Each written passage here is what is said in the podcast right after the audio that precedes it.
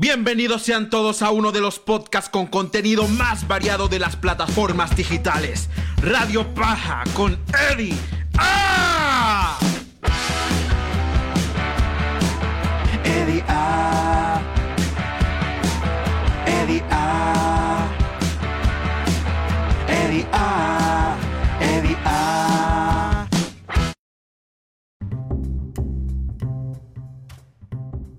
Buenos días, buenas tardes, buenas noches, mi gente. Sean todos bienvenidos que se llama Radio Paja, Radio Paja con Eddie A. Aplauso, aplauso.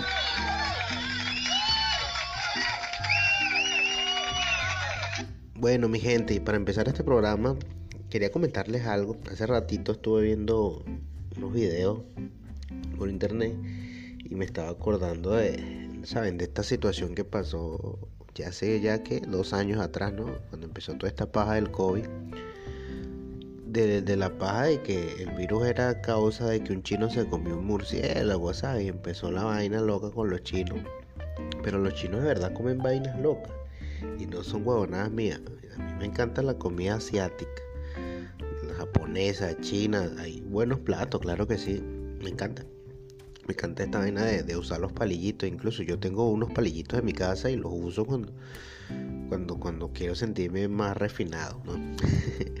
Pero sí, chicos, entonces estaba viendo y en el, en el video decía sobre las cosas extrañas que comían los, los chinos. Y entre ellas había un plato que se llamaba huevos de niño. Por lo explícito que suelen ser algunas cosas, eh, a lo mejor se preguntarán o, pensarán que son huevos de niño, en verdad, pues que le cortan el huevo a un niño, y pero no es tan literal el plato como tal, no. Son huevos, huevos de gallina, huevos de gallina hervidos, pero es ahí donde está el detalle, lo característico, hervidos en orine de niño. O sea, esa es una vaina completamente anormal. Yo no sé en qué momento, o sea, yo entiendo que uno está cocinando y se pone a inventar vainas, coño, le echa estos sabores y vainas. O sea, en qué momento, en qué punto de la cabeza de un ser humano le pasa por, por, por sus pensamientos decir, ah, voy a hervir huevo, pero ¿y si lo hervío? Los hiervo, perdón, disculpen mi ignorancia, si los hiervo en orines de niños y le pongo huevos de niños, o sea, qué, qué vaina tan, tan perturbante, ¿no? Pues sí, chico, esa es la, la honorable cultura asiática que, que vive de esa manera. Entonces, es muy posible que se hayan comido el murciélago y empieza toda esta paja, porque si comen huevos de niño, un plato que se llama huevos de niño, que son huevos hervidos en orina de niño, o sea que todo es posible, pues. Y hablando precisamente de los chinos, ya eso no es noticia nueva, ¿no? Porque ustedes vean lo ese huevo que son los chinos. Los chinos son rolos de ese huevo. Porque comen murciélago y generan un- una pandemia, ¿no? Entre comillas, vamos a decir, por decirlo de manera chistosa, que no creo que eso haya sido un murciélago, pero la huevona se originó en China, quién sabe para qué. Bueno, comen huevos de niño, que son huevos hervidos en vainas de niño, ¿no? Y lo que les iba a decir es que ya lo deben saber todos, la, noticia este del cohete, bueno, pero para los que no la saben, el- la noticia que está en boca de todos, esto ya pasó hace algunos días, pero para que ustedes vean lo, el nivel de, de cabeza huevo que son los chinos, los chinos están haciendo, o sea, en toda esta carrera espacial que tienen los Estados Unidos y, Rusia y China, de, tener su huevonada, cohetes en la Luna, en Marte, bla, bla, bla. China está haciendo su propia estación espacial. ¿Saben qué tal la Estación Espacial Internacional? Que es donde, donde van todos, pues todos los países, los grandes países que tienen departamentos espaciales, pero bueno, China quiere hacer su propia estación de ellos, pues de China, de, de puro chino. pues. Entonces me imagino que, a lo mejor habrá sido por un pedo de la estación espacial, ¿sabes? Está, está este ruso ahí, ra, ra, ra, y está este gringo ahí, entonces de repente ven al chino comiendo murciélago y hirviendo huevos con orina y que qué y no, no, no, aquí no queremos esa vaina. Y sacaron a los chinos. Pero no, en verdad sí están haciendo su propia estación espacial, entonces ellos aventaron un cohete donde iban ciertas piezas que se iban a ensamblar, porque eso se va ensamblando poco a poco, pero el cohete iba a caer en la tierra y no se sabía dónde coño de la madre iba a caer, lo que es bastante preocupante porque es un objeto que puede caer en cualquier sitio y puede ocasionar una catástrofe. Entonces, para que vean el nivel de descuido y el nivel de caecegüeo que son los chinos. Entonces, ya cayó el cohete, el pasado 9 de mayo cayó supuestamente se predijo que, que iba a caer en, en- Australia y fíjate que no cayó en, el mar Báltico, creo que se llama el mar de Australia, sino que cayó más cerca de lo que pensamos en, en América del Norte. O sea, de, de América un poquito más para allá en el agua. Lo que lo que los chinos dijeron fue, no se, no te preocupes, no palen bola al cohete. El 70% del planeta está compuesto de agua. Como está compuesto de agua, puede caer en agua, tiene más probabilidades. No te preocupes, no te preocupes.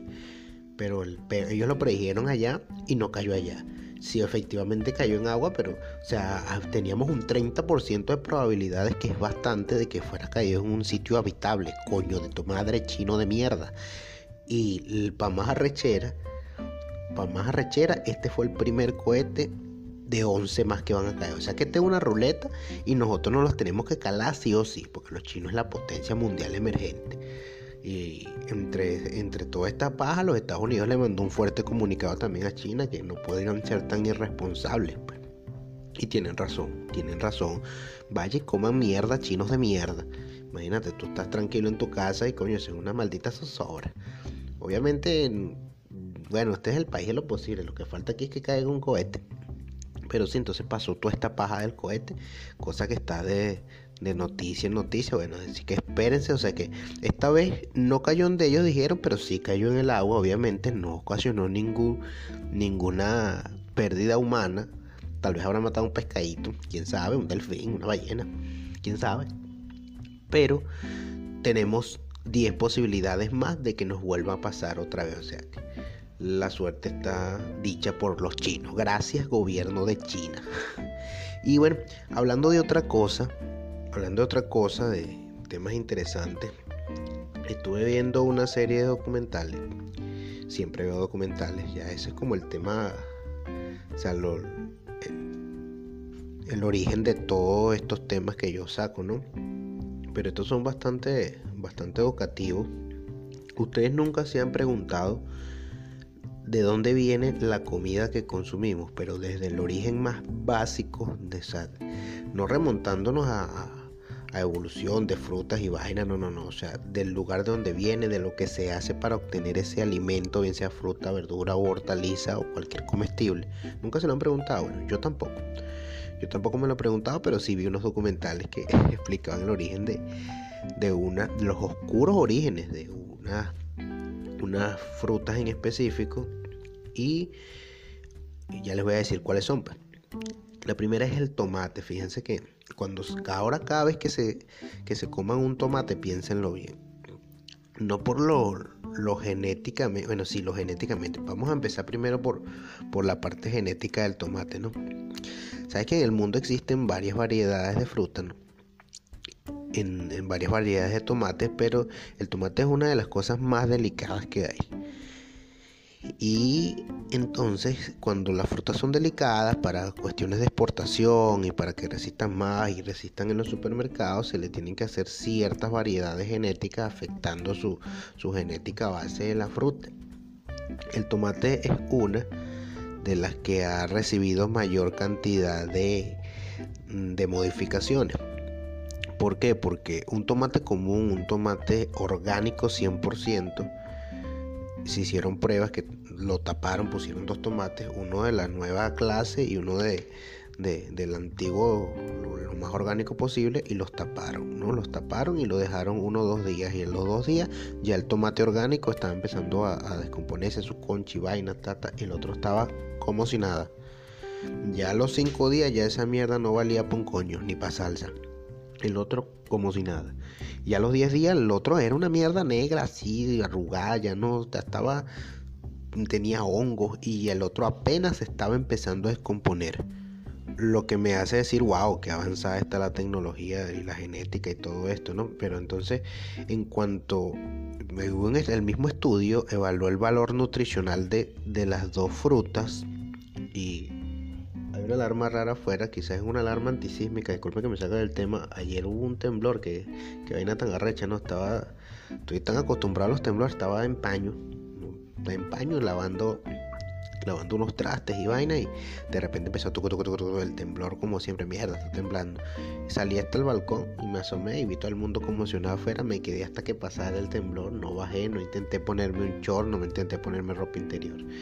Bueno, entonces ahora hay que estar muy pendiente, Bueno, como les seguía diciendo, entonces se encontraron estudios donde mostraban los valores nutricionales de dicho tomate, el tomate orgánico, porque eh, hay, hay estudios, o sea, libros de, de- de valores nutricionales muy antiguos, entonces comparados con los nuevos valores que se les hacen a la nueva variedad de tomate, en cuanto a sabor, no tienen el mismo sabor, o sea, el sabor se ha perdido, los nutrientes se han perdido, hay más porcentaje de agua en el tomate que nos comemos hoy día, que es esa variedad súper resistente en comparación con la variedad sumamente orgánica de hace muchos años. O sea que prácticamente el, el tomate que se comió mi abuela y el tomate que me estoy comiendo yo no saben igual.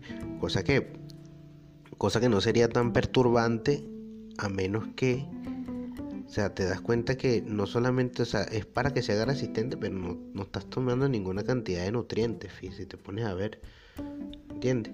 No estás absorbiendo sino más que agua y el, el sabor cambia. Bueno, esa es la primera, como la primera observación acerca del tomate y, y de sus orígenes, ¿no? Pero ahora eh, vamos a entrar en un dilema más social acerca del tomate. ¿Será que el tomate es el tema? Bueno, el tomate tenía más ramas que cortar que las otras frutas que vi. Pero bueno, la parte social, ¿no? Ahí había una historia.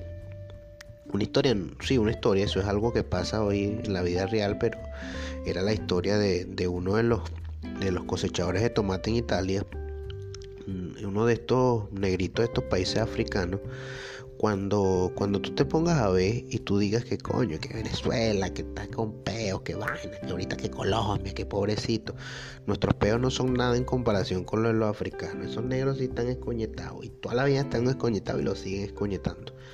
Pero básicamente en, en, en el mundo existe toda esta vaina de, querer salir de tu país, para irte para un país primermundista, suerte, que tu familia sobreviva. Y en África esto es muy común. Entre esos está la historia de los cultivos de tomate. Mucha gente de países africanos como Senegal, Ghana, no sé cuáles cuál que eran los más limítrofes con Italia, pero se iban en busca de mejores oportunidades, en busca de una mejor calidad de vida para su familia, tal cual pasa aquí en Latinoamérica y en muchos países del mundo y en México para tal y bueno, etcétera. Y ellos se iban para los cultivos de Italia. Entonces, en Italia, como no tenían papeles, cosa que nos pasa a muchos inmigrantes, tenían, no tenían derecho a contratos legales y están en un sistema que le llaman el sistema de los caporales. Los caporales o, los jornaleros, bueno, jornaleros son ellos, pero le llaman así sistema de jornaleros o sistema de caporales. Como no tienen papeles y la demanda de tomate es tan exagerada, o sea, para, para Italia necesitan una mano de obra y mano de obra barata. Reclutan a todos estos africanos que llegan en búsqueda de un mejor empleo y les ofrecen trabajo, pero no de las maneras más humanas posibles. O sea, prácticamente tú pensarás que la esclavitud hoy día no existe y está tan viva como nunca, sobre todo en países como les digo como Italia, que pasa esto del tomate. Entonces son, son agredidos físicamente por los caporales, así como, como tipo película esclavista, chico, cuatro coñazos y ponte a cultivar, son, trabajan más de 12 horas de jornadas diarias, les pagan una miseria, los ponen a vivir en sitios que son inhabitables para cualquier ser humano, les pagan en euros, pero le pagan, le pagan una cosa absurda, algo de 12 euros, que para su familia es mucho. O sea, al cambio, lo que nos pasa a nosotros los venezolanos, que a lo mejor no cobramos lo mismo y cobramos poco, y le pasa a muchos inmigrantes en realidad, no solamente a los venezolanos, pero al momento de enviarlos a nuestros países que están en crisis, es mucho más plata. Entonces se crea el estigma de que nosotros en verdad estamos haciendo las platas, haciendo las lucas, como diría un venezolano normal, ¿no? Bueno, esto le pasa a esos africanos Y no solamente eso, sino que les cobran todo, les cobran el, el- les cobran el alojamiento que es en un cuarto de 3x3, hay como, duermen como 30 personas y no es mentira. Colchones que son deplorables y así tienen que dormir, les cobran el agua, les cobran vivienda, les cobran un mierdero de vaina. O sea, básicamente ellos le ofrecen un salario mínimo que... Salario mínimo en base creo que son mil, mil y tantos euros tal que dividido entre los días cabería como 40 euros. Algo mm, relativamente bien, 40 50 euros al día. Pero ahí entran las deducciones, que si para llevarlos para allá, para el mismo cultivo, le cobra su gasolina, que tal, que pin, que esto, que el otro, que el agua que te tomaste, que tal, y al final quedan cobrando mm, 12 euros al día, de los cuales mandan 8 a su familia y se quedan para sobrevivir con lo más mínimo. Es bastante frustrante, ¿no? Muchos me hizo recordar me hizo recordar muchas historias de, de muchos paisanos míos aquí porque les pasa básicamente lo mismo yo creo que las historias se repiten en, en todos los continentes no que hay, hay personas, hay países que están en mejor posición y, y otros que no, y entonces los que están en mejor posición se aprovechan.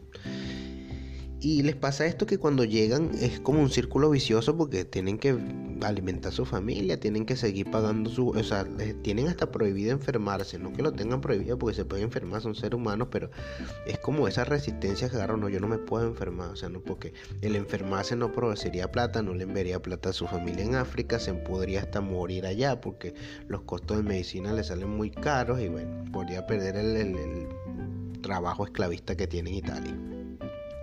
Y fíjense que las autoridades saben esto y no hacen nada a cambio. Qué, vaina tan frustrante. Entonces se crea este círculo vicioso de que hay muchos que quieren ya regresar a su tierra, porque qué coño madre, chico, prefiero vivir en la miseria que, que- ya estaba acostumbrado a que me estén explotando por, por... No es calidad de vida, pues, no es calidad de vida para nadie. Y como ganan tan poquito no les da la oportunidad de ni siquiera reunir el pasaje de regreso, lo que lo hace bastante frustrante, ¿no? Eso le pasa a muchos, muchos latinoamericanos, muchos venezolanos, así que emigramos caminando y vos nada. No es mi caso, pero sí he escuchado muchas historias similares. Entonces, hay, y lo más arrecho de todo, de todo, de todo este conflicto del tomate y de toda esta explotación, que ellos se van a cosechar tomates en Italia y los mismos tomates los enlatan y los envasan y los mandan a África, países africanos, de donde ellos mismos son. O sea, es, absurdo, es completamente absurdo. Y lo que pasa es que el, el comercio y el mercado está tan, tan, tan devaluado en su país que no les alcanza. Entonces, el país también importa tomates. O sea, es, es ridículo, es completamente ridículo porque en su tierra se da el tomate. Porque sí se da el tomate, pero no hay fábricas, hay pocas industrias. Lo que hay son vainas caseras. Y sale mucho más barato. O sea, comprarlo al extranjero que comprar el producto nacional. El producto nacional sale muy, muy, muy caro. Entonces, ¿a ¿cómo se abaratan los costos? Ah, bueno, a, todo esto, estos contratos, estas vainas, que, que este sistema de caporales que hace que el rico se haga más rico. Y pueden importar tomates a 2 dólares la lata. Que envasarla en el mismo país africano, siendo tomates sembrados de ahí, vendiéndola para ellos, no le podría dar para venderlos a ese precio. Qué vaina tan, tan irónica, ¿no? Como, como fluye esta, esta, esta economía del más vivo. Bueno, y ya, eso es todo lo que tenía que decirles del tomate. Ahora les voy a hablar del cacao. Fíjense que entre la, este documental que, que vi de los tomates mm, se llama Esclavitud en pleno siglo XXI. Y el otro se llama El cacao. El cacao negocio amargo.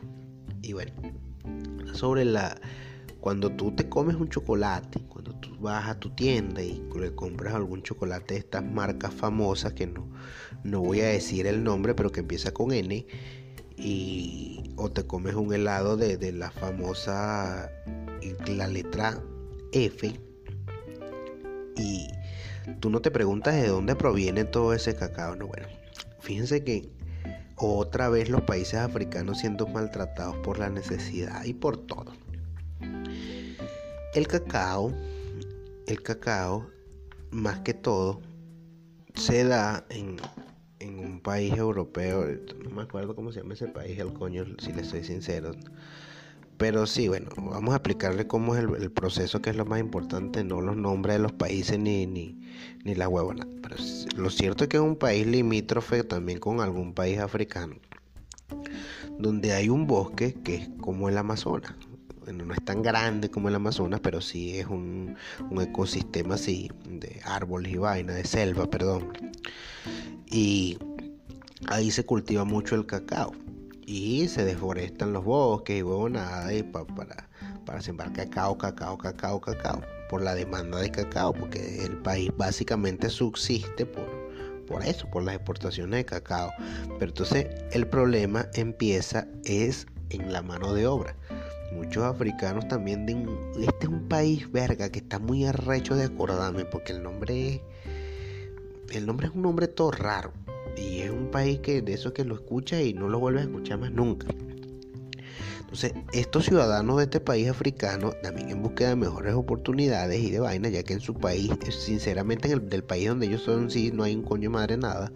Ahí sí es un desierto total y no se produce un coño, no hay ninguna empresa, o sea, son de los países más, más llenos de miseria en el mundo. Ellos se van a este país donde cultivan el cacao.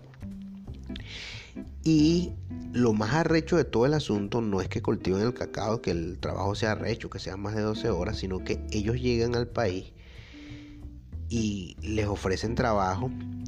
Primero, hay, mano- hay explotación infantil porque llegan muchos niños de 16, 17 años. Es más, los niños, vamos, vamos a, a remontarnos un poco de- de memoria para llegar al origen de la vaina. ¿no? La vaina empieza en un mercado, discúlpeme que me perdí un poquito de la idea.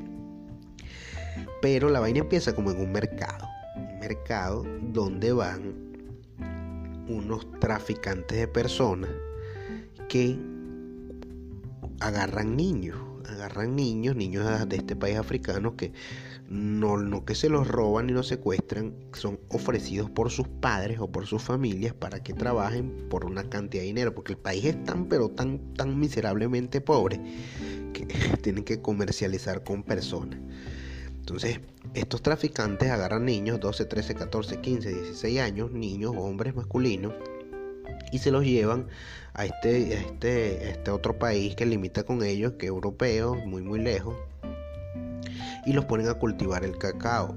Pero ¿qué pasa? Que se los llevan y no les pagan, no les pagan ningún tipo de sueldo. Esto es esclavitud al mil por ciento. La única promesa que hay, o sea, los padres ganan poquito de dinero por tener un muchacho, venderlo y para sobrevivir. O sea, es, raro, es raro. Y lo único que ganan ellos ahí trabajando, o sea, la única esperanza de ganar algo es que cuando ya cumplen cierto tiempo trabajando para esa persona que los secuestró, que se- no los secuestró, los compró, cuando ya tienen 4 o 5 años de trabajo gratis, él les ofrece un pedacito de terreno donde la persona ya deja de, no deja de ser esclavo porque sigue trabajando, tiene que trabajar el terreno sí o sí, pero ahora sí va a percibir un tipo de ganancia. Y es que en ese terreno va a sembrar el cacao y él va a poder vender su cacao a su costo y ahí es donde percibe su ganancia, que el costo es sumamente bajo igual. Pero siguen siendo terrenos de la misma persona, pues, o sea, no, no es como que te los da con- se los da con un título de propiedad ni nada, no, no, o sea, se los da. Este, este es tu espacio y aquí tú siembras, ya, ahora sí vas a empezar a producir planta, después de 4 o 5 años de trabajo gratis. El trabajo se ve que es súper duro porque la cosecha de cacao cargan los sacos, sacan los granos, la vaina, pela con machete, pi, pi, pu, y es una cantidad, un coñazal de vaina. Bueno, después que, que esas personas, esos niños menores de edad y vaina, tienen años, le dan su terreno y ellos ahí perciben algo. pues.